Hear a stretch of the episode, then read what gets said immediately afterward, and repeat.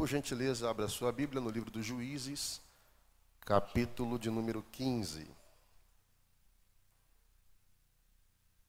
Livro dos Juízes, capítulo de número 15, versículo de número 10. Eu quero falar sobre um dos heróis da fé. Pastor, mas o senhor vai estar falando sobre Sansão. Sansão nos lembra Dalila, Dalila nos lembra prostituição. Sansão fala-nos de derrota. Sansão fala de pecado. Não. Muito pelo contrário. Sansão consta na galeria dos heróis da fé de Hebreus 11, 32. E eu não vim aqui para falar sobre fracasso, eu não vim aqui para falar sobre derrota, eu vim aqui profetizar vitória e um novo tempo de Deus para a sua vida. Amém? Você encontrou Juízes capítulo 15, versículo 10? E disseram os homens de Judá: Por que subistes contra nós? E eles disseram: Subimos para amarrar a Sansão e para lhe fazer a ele como ele nos fez a nós. Então, três mil homens de Judá desceram até a cova da rocha de Etã e disseram a Sansão: Não sabias tu que os filisteus dominam sobre nós? Por que, pois, nos fizeste isto? E ele lhes disse: Assim como eles me fizeram a mim, eu lhes fiz a eles. E disseram-lhe: Descemos para te amarrar, para te entregar nas mãos dos filisteus. Então Sansão lhes disse: Jurai-me que vós mesmos me não acometereis. E eles lhe falaram, dizendo: Não, mas fortemente te amarraremos e te entregaremos na sua mão. Porém, de maneira nenhuma te mataremos. E amarraram-no com duas cordas novas e fizeram-no subir da rocha. Versículo 14: Vindo ele a Lei, os filisteus lhe saíram ao encontro, jubilando. Porém, o Espírito do Senhor possantemente se apossou dele. E as cordas que ele tinha nos braços se tornaram como fios de linho que estão queimados do fogo. E as suas amarraduras se desfizeram das suas mãos e achou uma queixada fresca de um jumento e estendeu a sua mão e tomou-a e feriu com ela mil homens. Então disse Sansão: Com a queixada de jumento um montão, dos montões, com a queixada de jumento feria mil homens. E aconteceu que acabando ele de falar, lançou a queixada da sua mão e chamou aquele lugar Ramat Lei. E como tivesse grande sede, clamou o Senhor e disse: Pela mão do teu servo tu deste esta grande salvação. Morrerei eu, pois, agora de sede, e cairei nas mãos destes incircuncisos? Então o Senhor fendeu a caverna que estava em Leí, e saiu dela água, e bebeu, e o seu espírito tornou e reviveu. Pelo que chamou o seu nome a fonte do que clama, a qual está em Leí até o dia de hoje, e julgou a Israel nos dias dos filisteus vinte anos. Eu li todo o texto para que você ficasse bem familiarizado com a mensagem que nós vamos trazer aqui. Queridos, Sansão ele foi o décimo segundo juiz de Israel. Sansão ele foi nazireu de Deus. Depois com calma, se você puder, leia Números capítulo 6, que fala sobre toda a lei do nazireado. Sansão teve um nascimento por intervenção divina. Haja vista, sua mãe era estéril, obviamente não podia dar luz a filhos. Seu nascimento também foi por uma anunciação divina. Porque o anjo aparece à mãe dele e o anjo aparece a seu pai, Manoá, dizendo que a esposa de Manoá daria luz a um filho. Agora, eu já disse para você que ele consta na galeria dos heróis da fé. Sansão ele foi um homem de feitos incríveis. Uma certa vez este homem arranca os portões da cidade de Gate, que alguns estudiosos acreditam que tinha cerca de oito toneladas. Sansão ele taca fogo na seara dos filisteus. Sansão ele mata 30 homens de uma vez só e toma as suas vestes. Queridos, eu acabei de ler para você o capítulo 15, que fala que Sansão derrotou mil homens. Quando você lê isso, a imagem que vem à sua mente é uma revista de quadrinhos da Marvel. Porque um camarada venceu um exército é coisa de X-Men. É coisa de Capitão América.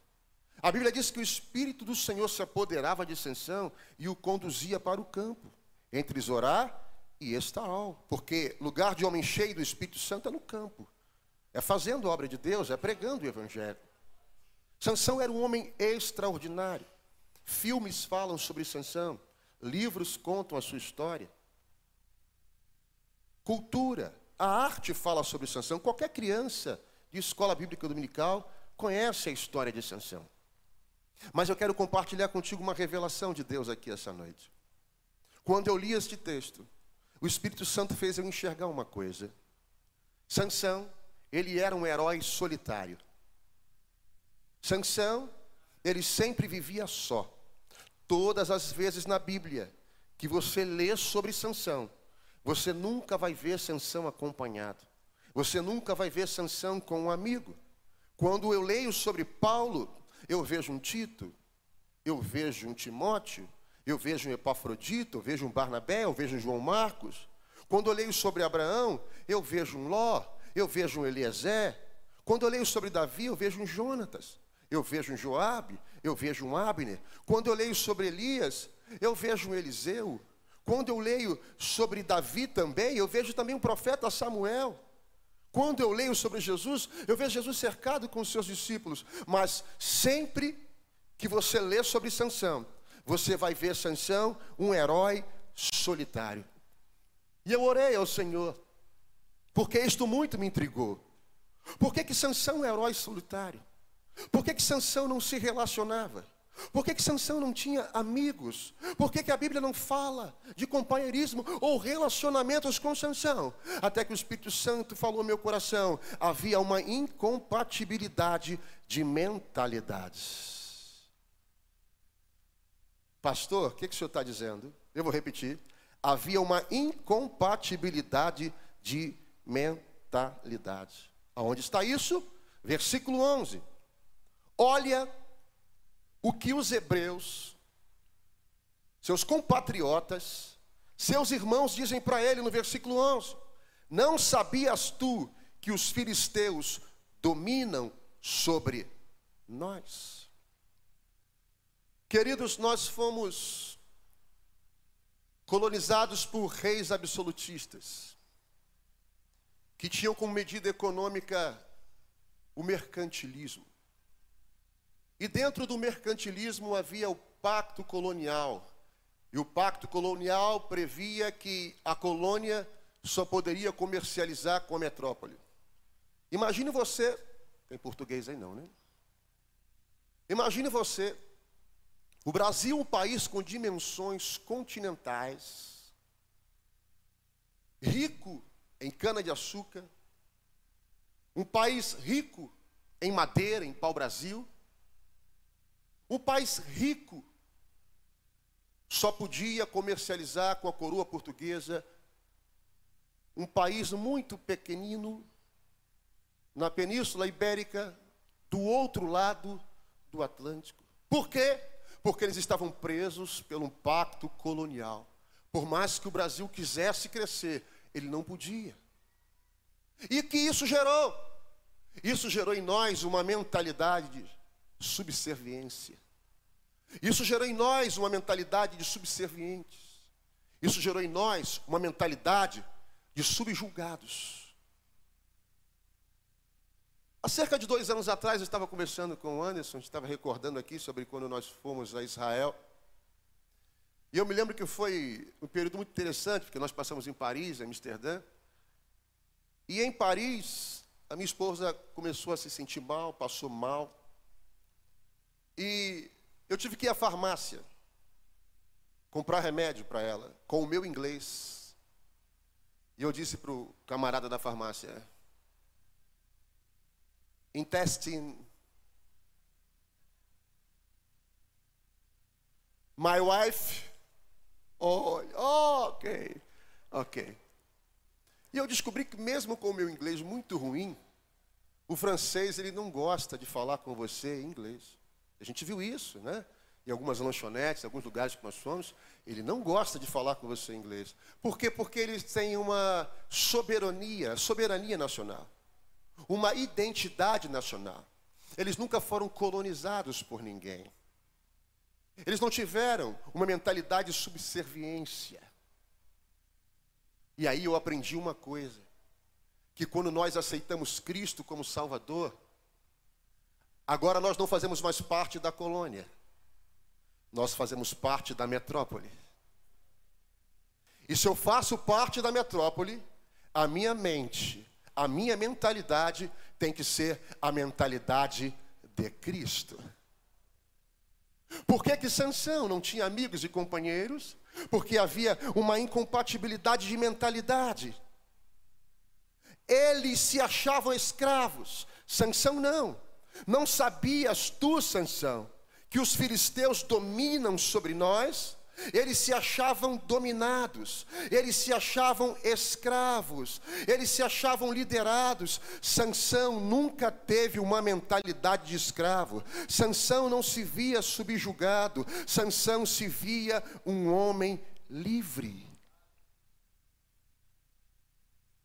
Era uma questão de mentalidade. Você quer ver uma outra coisa? O versículo de, nome, de número 11 diz que eram 3 mil hebreus. Escute isso. 3 mil hebreus foram até a rocha em Etã para falar com Sansão. 3 mil. Quantos filisteus eram no texto, irmãos? Eram mil. Eles eram uma grande maioria. Mas mesmo assim, eles se achavam inferiores. Provérbios capítulo 23, versículo 7 diz: Assim como você pensa na sua mente, assim você é. Assim como você pensa na sua alma, assim você é. Quem sabe você entrou aqui essa noite com uma autoestima muito baixa. Quem sabe você entrou aqui essa noite se sentindo dominado, escravizado por uma palavra contrária. Quem sabe alguém disse para você que você não ia ser ninguém nessa vida. Quem sabe alguém disse para você um dia que você não ia dar para nada nessa vida. Quem sabe alguém estigmatizou você. Quem sabe na sua mente você se sente inferiorizado em relação a outras pessoas. Eu vim aqui como profeta de Deus liberar uma palavra sobre a sua vida. Você tem a unção de Deus sobre a sua vida. Você tem o espírito de Deus sobre a sua vida. Você vai frustrar todos os prognósticos que lançaram contra a sua vida. Eu venho dizer aqui que você vai dar certo. Eu venho aqui como profeta de Deus declarar sobre a sua vida que você não é uma obra e fruto do acaso. Eu venho aqui dizer como profeta de Deus que você não é uma sucessão de coincidências e que você não está aqui neste mundo ao léu da sua própria sorte. Você veio aqui para cumprir um desígnio e um propósito de Deus e você vai chegar aonde Deus disse que você ia chegar. Você vai pedir pisar aonde Deus disse que você ia pisar. Você vai possuir aquilo que Deus disse que você vai possuir.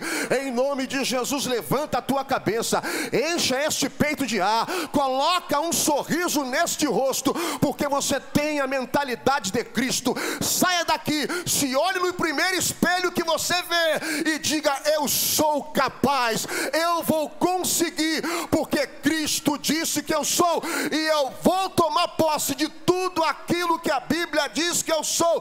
Você é o melhor de Deus para este tempo, para este momento. Você é capaz.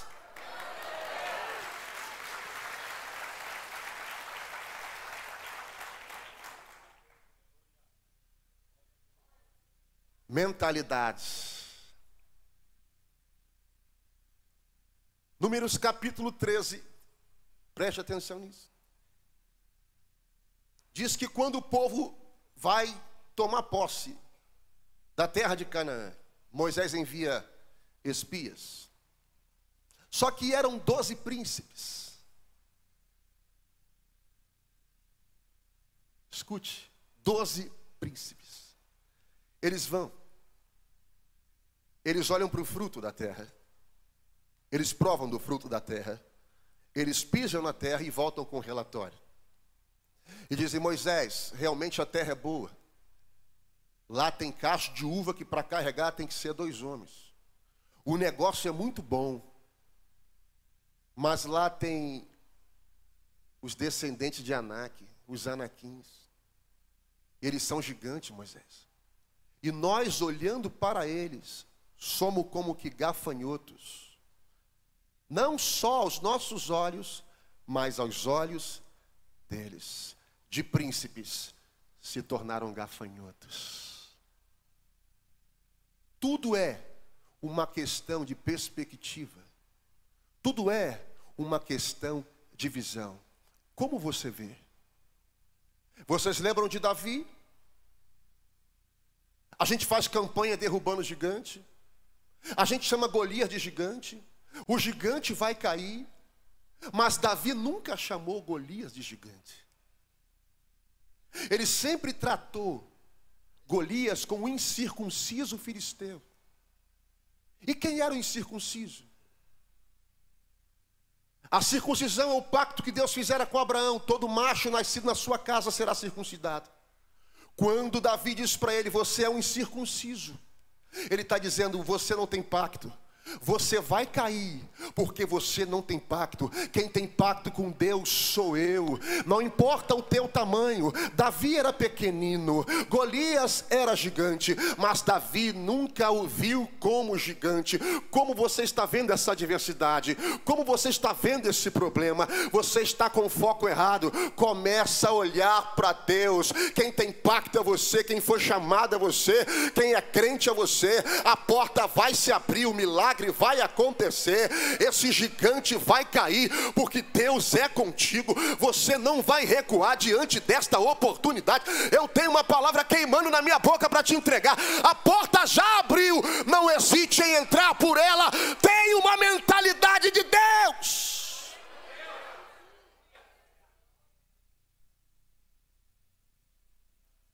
Versículo 12: E disseram-lhe: Descemos para te amarrar para te entregar na mão dos filisteus.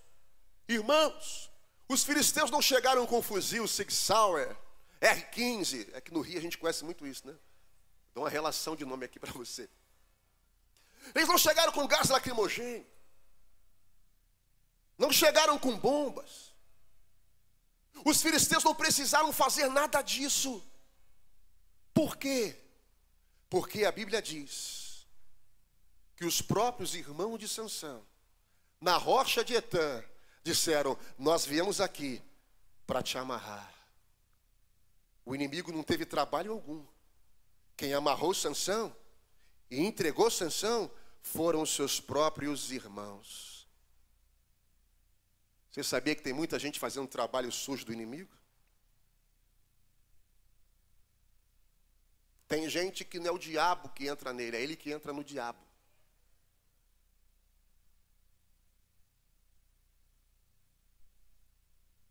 Os filisteus tinham quem fizesse o trabalho sujo. Eles não precisaram tocar em Sansão, porque os próprios irmãos amarraram Sansão. E eu fiquei meditando nessa palavra. Quando é que irmão amarra irmão?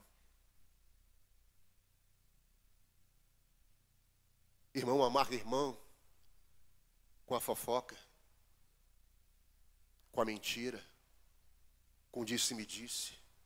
Quando você emite juízo de valor sobre uma pessoa que você não conhece. Hoje mesmo, recebi um zap desaforado de uma irmã do Rio. Olha isso aí. Um fake que fizeram do pastor Silas no Facebook. Falso. Falando alguma bobagem. E eu disse, irmã, deixa eu te ensinar uma coisa. Cuidado com o que você fala. Cuidado com o que você vê pela internet. Porque agora, juridicamente, já é aceito como prova documental. E você pode estar produzindo prova contra você mesmo. Você sabe quantos faces existem falsos com o nome e foto do pastor que não é dele? E eu vou te provar que isso aí não é do pastor. E retornei, aí fui pesquisar, retornei, obviamente não era. Eu disse, olha, não te falei, cuidado. Irmão amarra irmão com isso.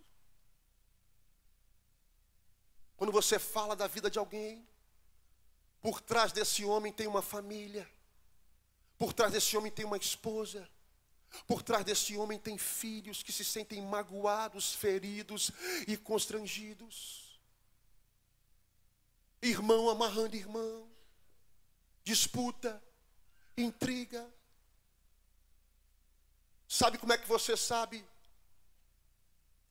quando Deus te chamou para alguma coisa ou não? Se você deseja o lugar de alguém, isso significa que esse lugar nunca te pertenceu. Porque o que Deus tem para mim é só para mim. O que Deus tem para você é só para você. Jesus disse: Nisto conhecereis que sois meus discípulos, se vos amardes uns aos outros. O amor é a identidade do cristão. É isso que nos identifica. Não é uma Bíblia grande, não é um paletó, não é um linguajar bonito. O que nos identifica como cristãos é o amor uns pelos outros. Pastor, mas, mas quando eu sentir de amar, eu vou amar. Não, querido, amar é decisão da minha vontade. Amar é decisão da tua vontade. Você acha que Jesus disse: Amai os vossos inimigos? Como é que eu posso acordar num belo dia de verão amando aquele desgraçado que falou mal da minha minha família. Isso não existe, mas é decisão da minha vontade. Eu decidi amar, eu decidi perdoar. Há poder no nome de Jesus, há poder no sangue de Jesus. Aqui, graças a Deus, na Devec Natal Sul, não há ninguém que faça o trabalho sujo do diabo, porque aqui, irmão, não amarga irmão. Isso é lá no Rio de Janeiro. Mas lá longe, né? Longe.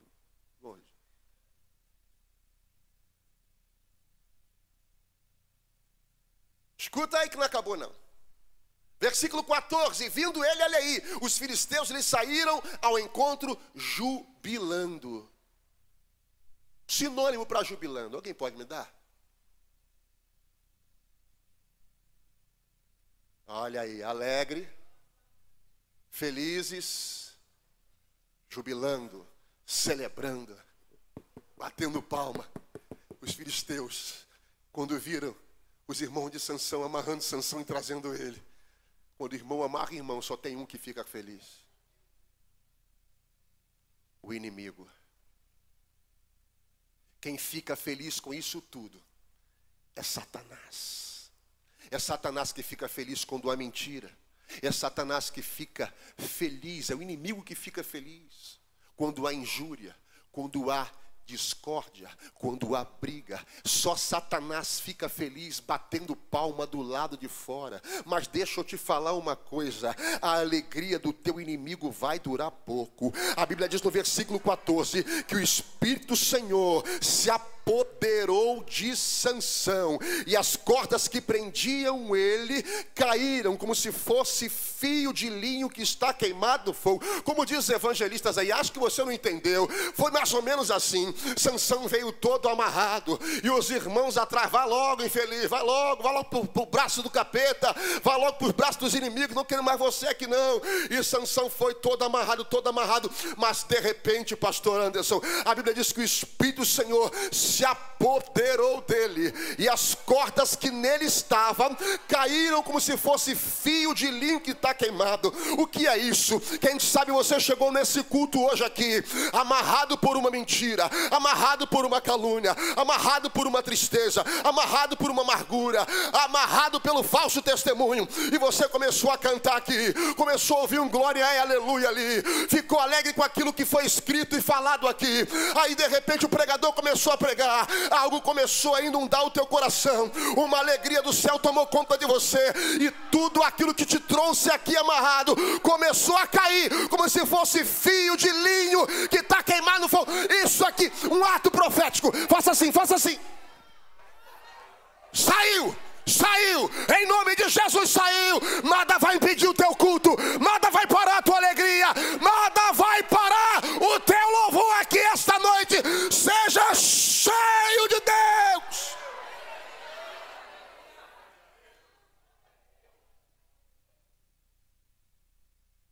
Laraca ubrefaci, lanchera me fácia. Aleluia, no culto tudo isso vai embora, irmão. No culto a amargura vai embora, no culto tristeza vai embora.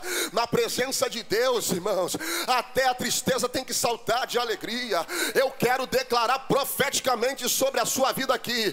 Você não vai sair do jeito que você entrou. Você vai sair daqui cheio de Deus. Você vai sair daqui com bálsamo do céu no teu coração. Você vai sair daqui aliviado. Você vai sair daqui com uma esperança. E eu declaro que o teu sono hoje será o sono do justo e o teu melhor sono que você não tem nos últimos meses. Recebe essa palavra em nome de Jesus.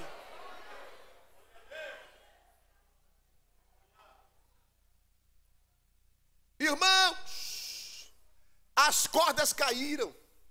Só que as cordas caíram no meio de mil homens, no meio de mil soldados.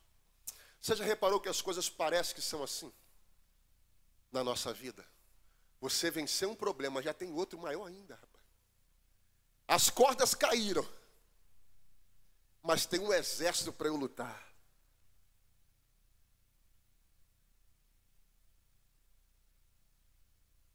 Preste muita atenção. Eu não vim aqui te enganar.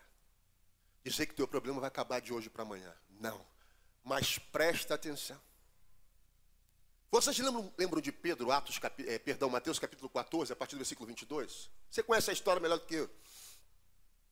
Jesus chama e Pedro vai andando sobre as águas. A tempestade tinha acabado, sim ou não?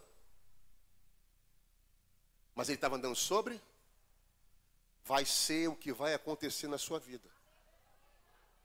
O teu problema não vai acabar de hoje para amanhã, mas Deus vai te colocar sobre. Ah, já entendeu. Lebracarachebre falacíbia. O que significa isso? Você pode estar vivendo o problema, mas ele não vai te oprimir, ele não vai te deprimir, ele não vai te trazer males para a tua saúde. Há poder no nome de Jesus. Até que Deus dê um ponto final nisso, você vai estar sobre o problema.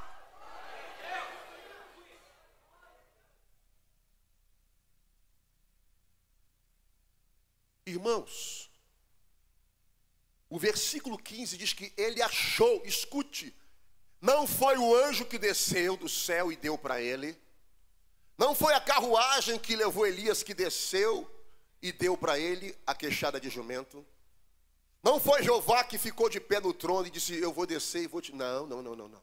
O versículo 15 diz que em, no meio de mil soldados ele achou. Posso ser profeta mais uma vez? Tem pessoas que entraram aqui hoje, pastor Anderson, estão se sentindo cercadas por um exército. Se não acontecer alguma coisa, eu estou frito. Faça assim com a sua mão. Deus vai abrir os teus olhos e você vai achar a solução para esse problema.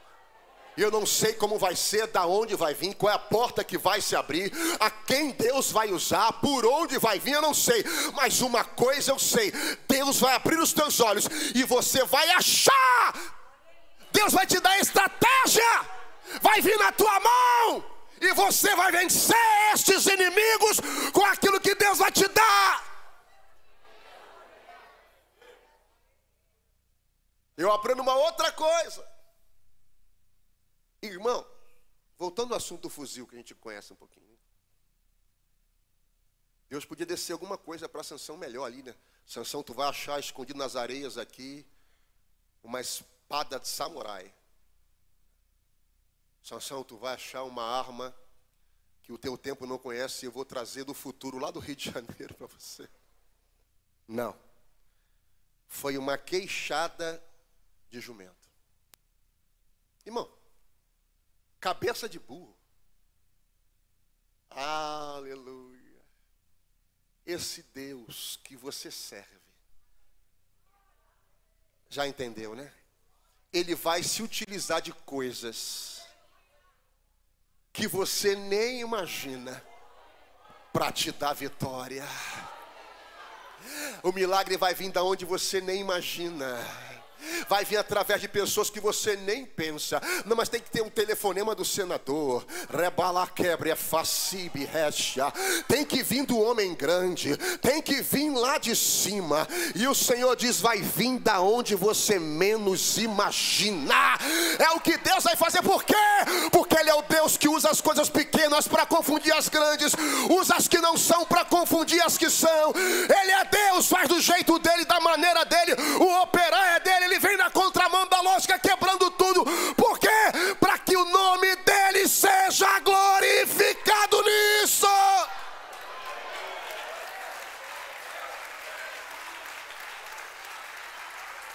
Porque senão tu ainda pode achar que é o teu contato.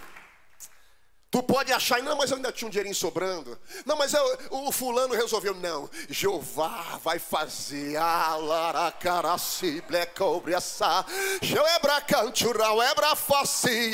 Vai vir de onde você menos espera. Eu preguei ontem, pastor Alex, quando Deus quis dar vitória a Davi, 1 Samuel capítulo 30. A Bíblia diz que em Ziclag, os amalequitas haviam entrado pelo sul posto fogo a Ziclag e levaram as esposas e os filhos de Davi como escravos. Escute isso.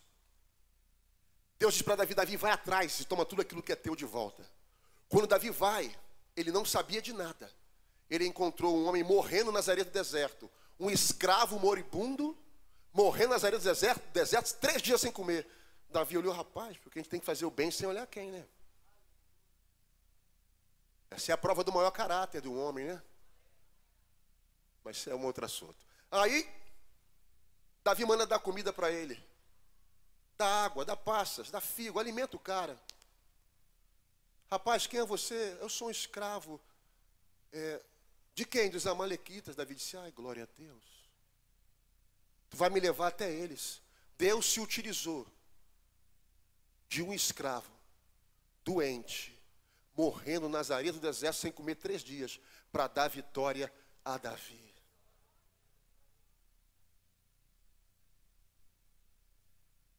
Ah, eu sinto Deus nessa palavra. Eu sinto Deus nisso.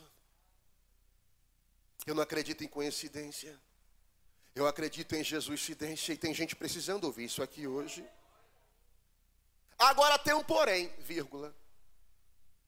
Segundo a lei do nazireado de Números capítulo 6, que eu disse para você, uma das regrinhas básicas é que o nazireu não podia tocar em cadáver fosse ele quem fosse. Sansão tocou na queixada de jumento e matou mil homens. Pastor, deu um nó na minha cabeça. Deus se utilizou de uma coisa que ele mesmo proibiu para dar vitória a Sansão? Sim. Pastor, me explica isso melhor. Jesus explicou para os fariseus, quando foram criticar Jesus. Jesus disse: Vocês não leram o que fez Davi quando teve fome? Que comeu dos pães da proposição? Que só os sacerdotes era permitido, pá! Jesus está dizendo, era proibido, mas Davi não comeu. O que significa isso, gente? Soberania de Deus está no campo das exceções. Faça assim com a sua mão. Existem coisas que não estão podendo acontecer na sua vida, mas Jeová no mundo espiritual vai abrir uma exceção por causa da soberania de Deus. Não há cura para essa doença. Jeová pode abrir uma exceção para a sua vida aqui hoje. Ninguém entra naquela multinacional há cinco anos, mas Jeová vai abrir para você uma exceção. Pastor, mas naquela empresa não tem aumento há muito tempo, mas Jeová vai abrir uma exceção para você. Eu não sei aquilo que você está pedindo, eu não sei aquilo que você está orando, talvez aos olhos humanos seja impossível, mas Jeová vai descer, vai descer nisso, e Ele vai abrir uma exceção para você. Ei, você sabia que no Egito não havia o cargo de governador?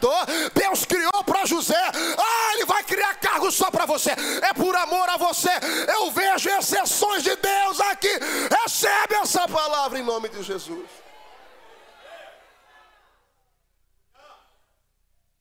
Agora, olha o que é o ser humano. Olha o que é o ser humano.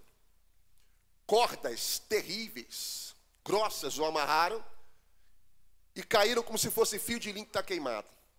Ou seja, se mexeu, cai.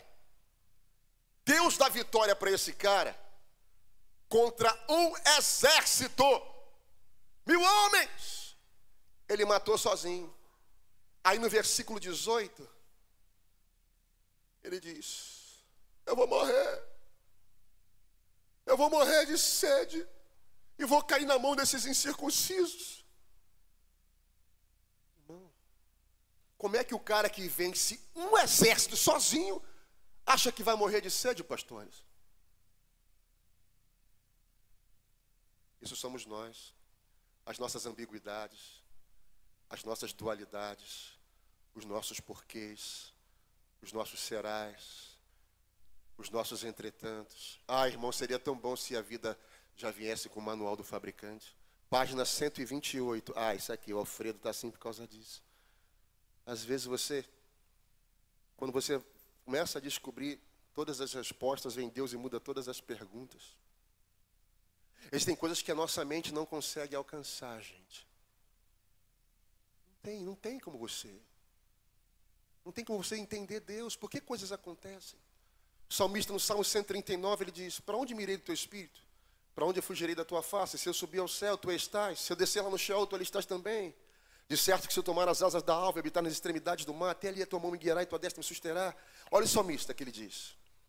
Quando ele viu que ia começar a enlouquecer, porque você quer entender Deus, ele diz: Tal ciência para mim maravilhosíssima, tão alta que eu não a posso atingir.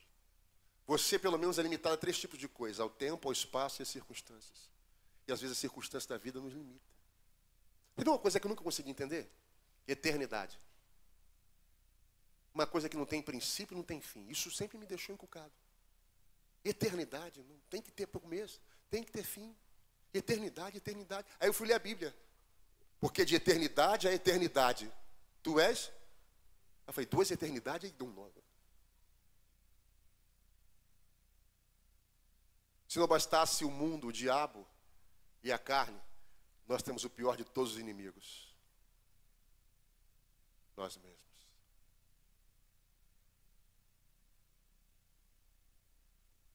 O camarada está cheio de fé, vai dormir, acorda cheio de dúvida. Defeito de fábrica.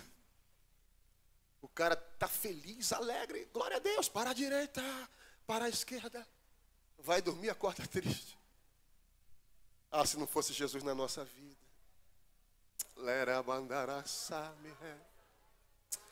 Ou para cá o assubre face remacante orai.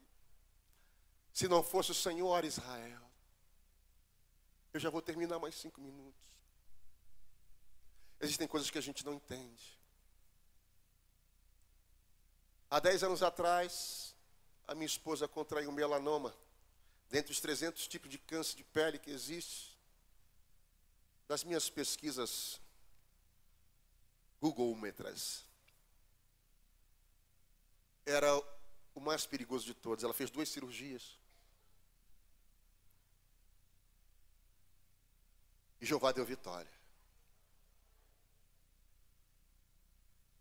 Deus ensina a gente de maneira, sabe? Aí há dois anos atrás, a gente preparando eu estou falando isso porque Deus está tá falando para eu falar. Então, eu vou falar porque gente aqui precisa ouvir. Há dois anos atrás, a gente se preparando para ir férias. Falei, vamos para onde? Cancún, Caribe, mentira, a gente está com dinheiro para isso não. Aí, ela passando mal, passando mal, foi fazer uma colonoscopia. Ela não sabe disso, né? Saber agora. Ela ainda grog ainda. A médica disse, ó, é um blastoma em estágio avançado. E aí fomos para o médico, fizemos os exames, um carcinoma, um tumor no intestino. E o primeiro foi no INCA. Nós não tínhamos plano de saúde. E esse agora foi no Hospital Vitória, na Barra. Top, coisa de artista, sabe? Gente global, só gente rica.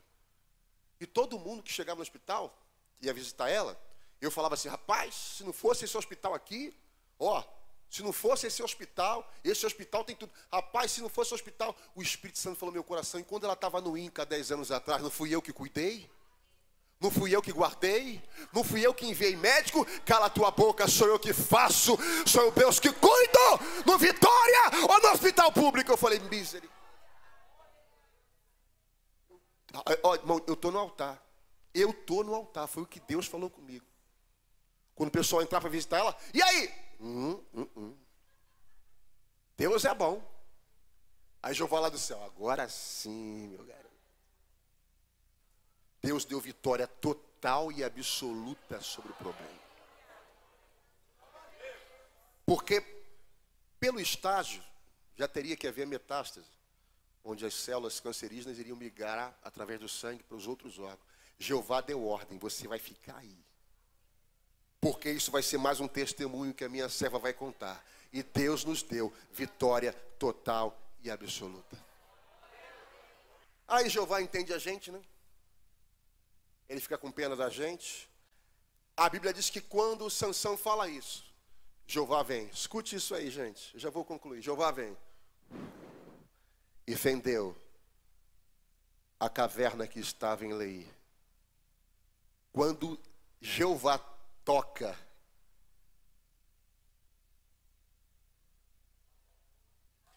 ele tocou na rocha, a rocha, a água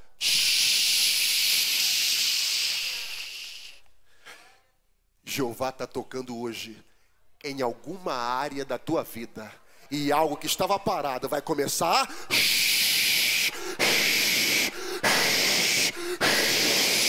alguma coisa que estava parada na tua vida vai começar a jorrar, vai começar a jorrar. Ei, querido, chegou um tempo de Deus na vida de algumas pessoas aqui em que tudo vai começar a dar certo. Chegou o tempo de jorrar, chegou o tempo de muitas águas, chegou o tempo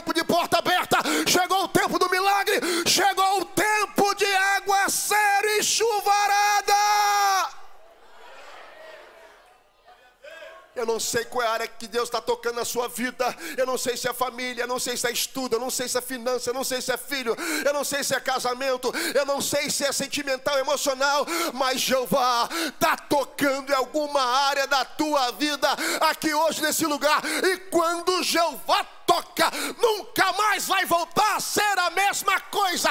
Ele está indo naquela casa agora, ele está indo naquela repartição pública agora, ele está indo lá agora, Jeová está indo agora, e ele está tocando em alguma área da tua vida.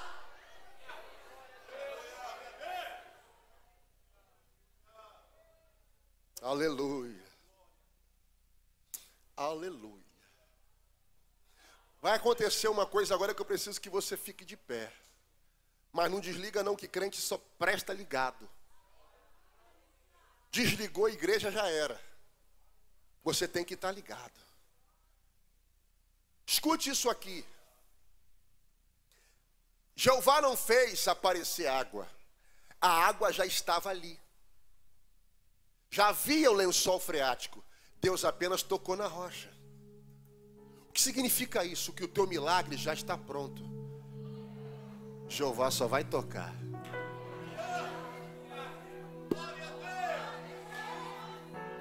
Robacanchorava sema kawasa. Cholawacara sebe cantora vasebre fácia. Alaraquere pachora faci compra. Ah, vai ligando aí. Larabanjore vasse que a chibre cantoraia. Já tá pronto, viu? A mesa já tá pronta. O banquete já tá pronto. Jeová já deu a ordem. O milagre já tá pronto. Ele só vai chamar a existência. O Deus de Romanos 4,17. A saber, o Deus que vivifica os mortos e chama a existência as coisas que não existem como se já existissem. Jeová está trazendo do mundo espiritual e começa a materializar o teu milagre. Jeová está puxando